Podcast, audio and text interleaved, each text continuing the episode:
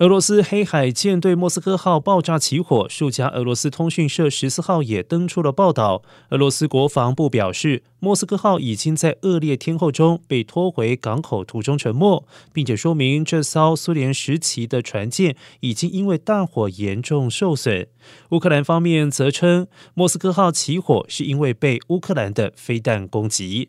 一名美国国防高官先前表示，美方认为莫斯科号飞弹巡洋舰还在对付舰上的火势。据信，